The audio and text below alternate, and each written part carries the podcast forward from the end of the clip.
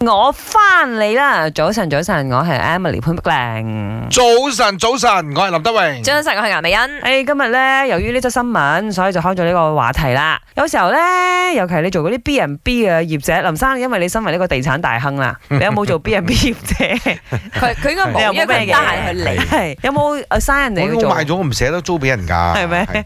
我自己攞嚟養下老鼠啊、曱 甴啊、哎白蟻啊咁樣咯。咁有啲人咧又真係慣性，可能佢買咗屋之後啦。投資嚟㗎嘛，係投資嚟嘅，租出去做 B&B 嘅。咁啊呢排就有一則新聞咧，個業者佢就出租佢間屋企做民宿啦，一租出去嘅時候咧係完整嘅。咁啊點知道租期結束，佢上門執嘅時候就發現，哎呦屋企好邋遢，好多垃圾啊！嗯哦所以佢應該係長期嗰種嚟㗎啦，係嘛？嗯因為通常 B and B 唔嗰啲係，都係就算而家幾日短期啦，即係你都租可以一日整污咗你又屋好企 啊嘅兩。兩晚都好 啦。係佢哋已經有個規定，因為佢收咗你 deposit 嘅。哈哈，如果你真係太過普通，你話有啲垃圾，你都要 pack 好嚟。係㗎如。果太過過誒分污糟邋遢、嗯混亂咧，佢哋另外再 charge 你。嗯係咁啊！而家睇到呢一張相同埋新聞啦，佢話首先微波爐冇清乾淨啦。咦咁啊，雪櫃裏邊有未食晒嘅雪糕啦，咁啊沙發俾人搬到去嗰呢個誒陽台嗰度啦，嗯即係露台啦，嗯咁啊床俾人搬到去客廳啦，？嗱呢個有啲離譜啦，我覺得係咪 台腳咁又俾人 happy 啊，開咩八 D 啊， 斷真啦係好 好奇咯。整係咪？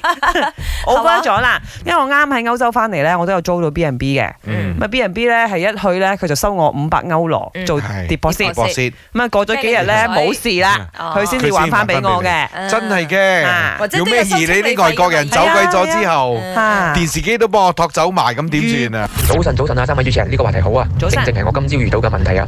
OK，咁啊，我都係一個普通嘅租客，我就唔係業主啦。啊自從我隔離嘅奇葩口搬入嚟之後，我就覺得呢個世界變咗啦。點解咁講呢？因為佢搬入嚟之後，佢每個月整到我嘅電費係超標嘅，甚至乎我翻 home top from home 電費都係超標，哎呦，都唔緊要啦。利用我微波爐整到成個微波爐成隻內內外外都係杜拉魚，抹就可以咁樣冚翻去算噶咯喎。OK，呢個都唔係一個最得人嬲嘅嘢，佢最得人嬲嘅第二點就係佢好中意將佢啲國旗啊，即係嗰啲着喺入邊嗰啲國旗啊、三角形嗰啲啊。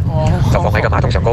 咁我你我用我用唔到喎，你敲佢門咯，諗住嗌佢出嚟執咯，冇人應嘅喎。過多一陣，你聽到佢入邊打機喎，原來好啦，都唔緊要，你就每日將個假牙放喺個廁所個洗手盆上高。好彩我呢段時間我每日翻工翻去個心情都係好嘅。如果唔係，馬桶就喺旁邊嘅啫，你冇逼我啊。OK，我最頂唔順嘅就係、你夜晚食嗰個碗放喺台你唔洗，人家食開嘅，擎洗開擎乾水放喺個洗手盆旁邊，到聽朝早佢去影相，佢問：，誒邊個個碗唔洗啊？